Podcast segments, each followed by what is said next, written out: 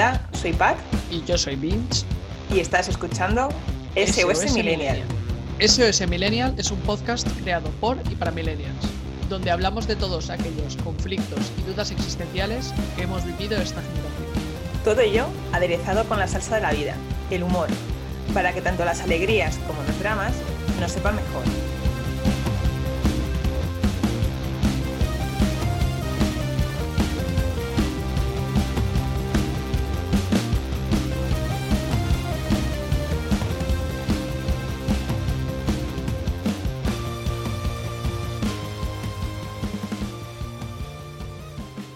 Volvemos, queridos, queridas oyentes, para desfrustraros la semana. Me ha costado decirla, esta palabreja. Con esta segunda parte del episodio 8.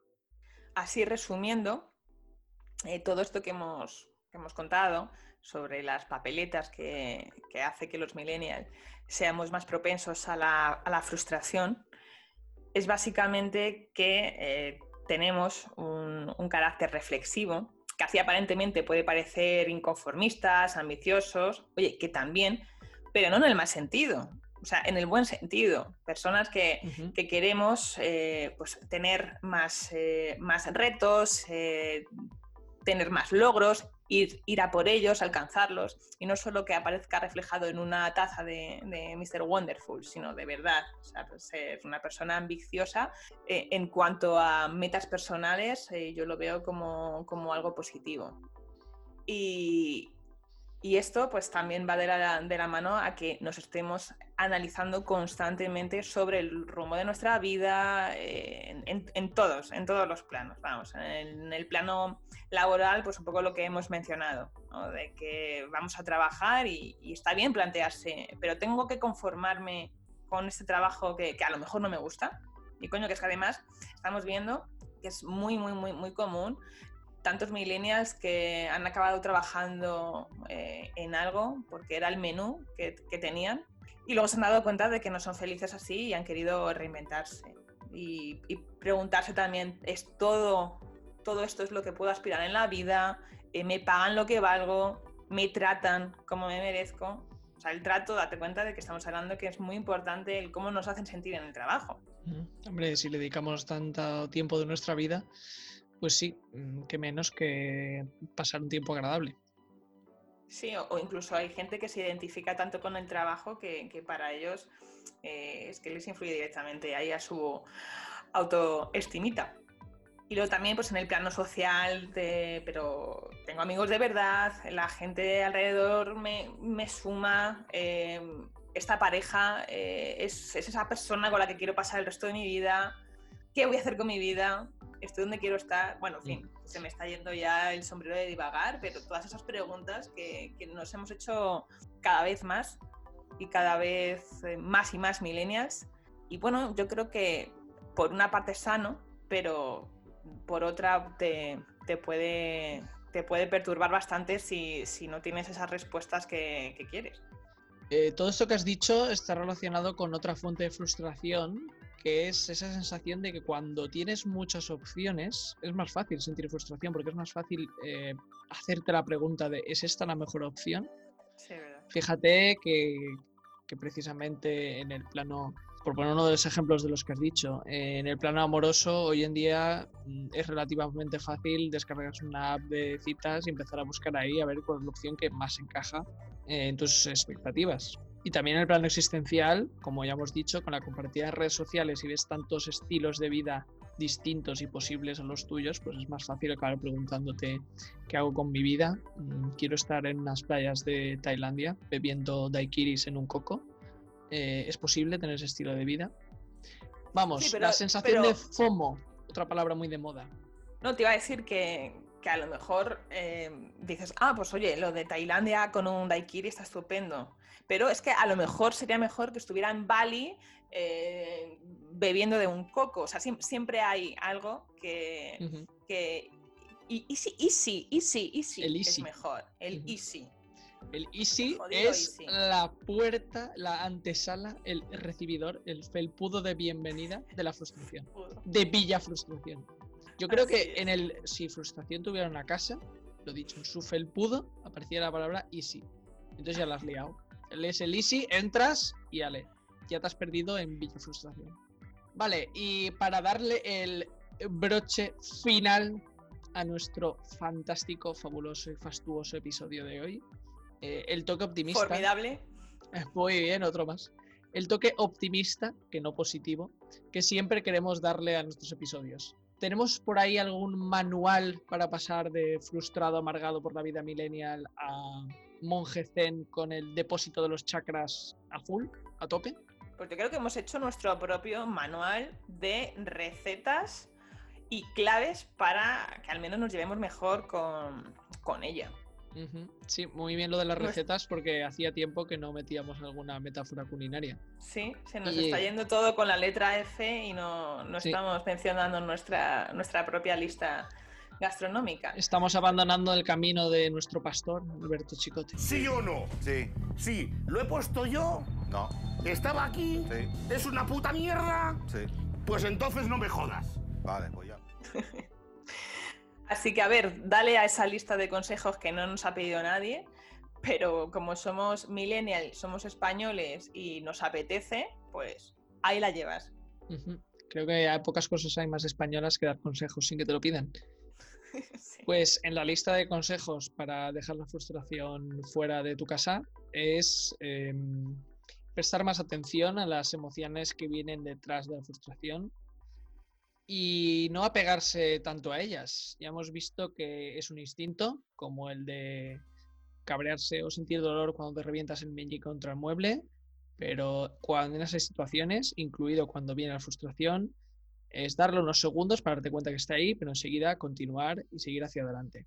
Que no nos ciegue el dolor del meñique, digo, de la frustración.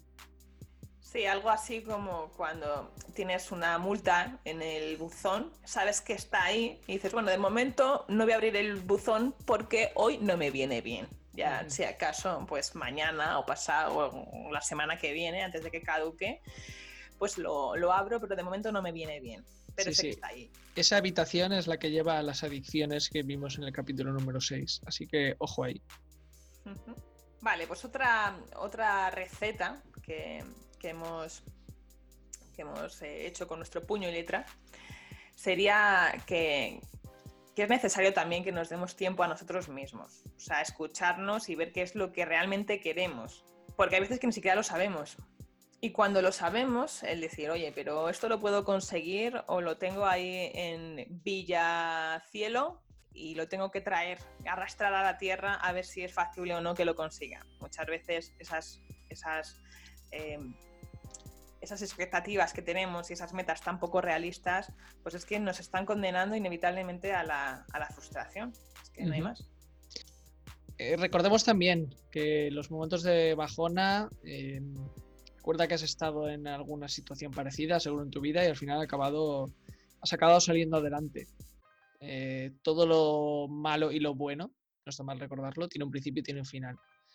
Así que, bueno, acéptalo y espera a que pase la tormenta. Llévate bien con los altibajos porque también piensa que si todo te fuera bien, tampoco disfrutarás lo bueno cuando, cuando ha pasado la bajona. O por resumirlo un poquito todo esto, que nada es para siempre, vamos. No, como aquella vieja, vieja serie millennial. Vaya, eh, muy, muy apropiada para el episodio que hicimos sobre la televisión. Sí, y que no todo en la vida es blanco-negro, aunque parezca una frase fácil y que se repite constantemente, pero es que hay una escala de grises tan bonita que, hay que ir eligiendo el tono, no hace falta quedarse con los extremos, los extremos no, son buenos. Y todo, todo en la vida, como has dicho tú antes, ni, es para siempre y todo, todo lo que llega pasa y, se marcha igual, lo, bueno y lo, y lo malo también. Y un truquito que, mm, que he leído que aplican muchos gurús o gurusas, no sé cómo es el femenino de gurús, de la productividad. ¿Guras? No, que me lo he inventado. Bueno, podría ser perfectamente. Y bueno, eh, no sería la primera vez que recurrimos a casa inventa de ellas en este programa, en SOS Millennials. Bueno, a lo que decía, hay quien dice, y en esto estoy de acuerdo, los objetivos crean frustración en el sentido de que cada día que pase y no estés donde en el objetivo, en la meta que te habías puesto, te vas a sentir mal. Pero si orientas tu vida en mini objetivos o mini sistemas o sistemas, eh, la cosa es distinta te sentirás mejor. Y pongo un ejemplo para que se entienda mejor. No es lo mismo vivir teniendo un objetivo en mente que sea, eh, voy a perder 5 kilos eh, este año. Y cada día que pase y no estés ahí, te sientas mal, que decir, mi objetivo este año son perder 5 kilos o los que sean, pero para eso mi sistema va a ser ir al gimnasio todas las semanas, mínimo 3-4 veces. Entonces, si te orientas a ese sistema, que sería ir todas las semanas al gimnasio, cada semana que estés yendo al gimnasio, no solo te sentirás bien, que estarás cumpliendo con ese sistema que te has planteado, sino que estarás cada día, cada semana un poquito más cerca de ese objetivo. Es decir, si te orientas mentalmente hacia ese sistema, te sentirás mucho más mejor que si te orientas hacia el objetivo y además los, los chutes de que has, lo que, has conseguido algo también son fragmentados. Igual que los logros, pues los pequeños avances también te van a ir generando empujes de vamos, vamos, mm, vamos. Pequeñas victorias, pues sí. O sea, que esto que has explicado de, los objetivos del gimnasio, objetivos pequeños, que son de fácil cumplimiento y no, dan, no asustan tanto como los de a gran escala, sería un poco como eh, pues te aparece un bocadillo de un metro en la, mesa de, bacon con queso y te lo vas partiendo en pequeños montaditos que además te van a saber mejor y te lo vas a pimplar entero. Brillante idea. O el clásico de eh, antes que no acabarte la hamburguesa, quítale el pan. Pero todo lo que sea desperdiciar comida, eso jamás. Nuestra religión, el chicotismo, no lo permitiría. Así que bueno, sí, esa es la actitud. Y hablando de actitudes, eh, algo que nos ha, enseñado, o nos ha grabado a fuego, a fuego, mejor dicho, fuego por la de la F, por si no lo habías pillado. Eh, una actitud que nos ha enseñado la vida en estos tiempos tan, de, tan inciertos es soltar el control, vaya. Que nos va, la vida va sorprendiendo cada día y cada año, por si no nos hemos dado cuenta. Y yo esto lo comparo como en los viajes largos, ¿no? Tú, ¿Tú qué prefieres? Eh, ¿Conducir o, ser el copiloto? Pues la verdad es que me gustaría alternando. Sí que es verdad que a veces es muy cansado estar siempre al control de las cosas. Yo creo que el mejor asiento es, eh, sin lugar a dudas, el del copiloto. Porque tú míralo, o sea, va disfrutando del paisaje, es el que pone la música y se puede echar a dormir si le apetece. Así que mejor soltar el control. Que lo lleve otro. Vale, vale, lo tendré en cuenta si alguna vez hago un viaje contigo, de llevar a algún conductor más porque tú estarás ahí copiloteando. bueno, mejor que si haces un viaje largo conmigo, vayas de, conductor, porque si tú quieres más, más prudente que yo, si vas de copiloto, que sepas, y ahí va otra F, que fundo zapatilla. a full, se podría decir que vas en el coche, ¿no? Eh, otro truquillo bueno para lidiar con la frustración y en general con embotamiento mental o cuando te sientas atascado y estás eh, con tus rayadas y con tus movidas en tu cabeza, es la de hacer algo que te saque de ese bucle de pensamientos. Y en ese momento es mejor hacer algo totalmente distinto. Levantas, das un paseo, te vas al gym a levantar unos hierros, te pones a mm, tender la colada, a comer, qué raro, ocupando ese vacío en comer. Es decir, hacer algo entre hacer la colada, de verdad no se te ha ocurrido otra cosa. Sí, lo Pero sí, sí, hacer la colada o, limpiar y demás son actividades que te sacan mucho del bucle mental, ¿eh? ya fuera de coña, a mí me sirve. Sí, sí, no, hay que decir que son de estas tareas que te atan mucho al presente y yo creo que sí que te alinea un poquito los chakras, ¿eh? hacer algo tan pausado y sin estímulos ahí de pantallas o de pensamientos. Ojo al poder de hacer la colada, ¿eh? Ahí lo dejo. Sí, y objetivos cortos. Bueno, yo creo que ya va siendo hora de que dejemos en paz a nuestros queridos oyentes porque les hemos metido bastante, bastante información esta vez. Bastantes deberes les hemos puesto, sí. Mucha información y vamos, que deben tener el cerebro como, como la batería de un móvil después de una reunión de Zoom en pleno confinamiento, ¿sabes? Uf, sí, sí podías freír un huevo en la carcasa del móvil en esas circunstancias. Totalmente. Pero vamos, que, que si hay algún oyente, bueno, espero que varios, de Madrid, pues basta con que saquen la cabeza por la ventana ahora mismo que se les vuelve a enfriar. Ujú. Pero oye, creo que se nos ha olvidado eh, el secreto mágico y la mayor fuente de desfrustración que existe en el mundo. ¿Sabes cuál es? Pregúntamelo, por favor. Mm, Vale.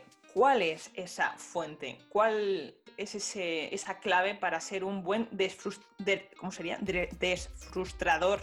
El buen desfrustrador que des- desfrustre, buen desfrustrador será. Pues sí, el buen desfrustre viene a través de darle amor a este podcast, darle likes en iVoox, en Spotify, en iTunes y en YouTube, que es todas las plataformas en las que estamos ahora mismo. Quién sabe si próximamente en los mejores cines, quién sabe. Queremos funelizaros.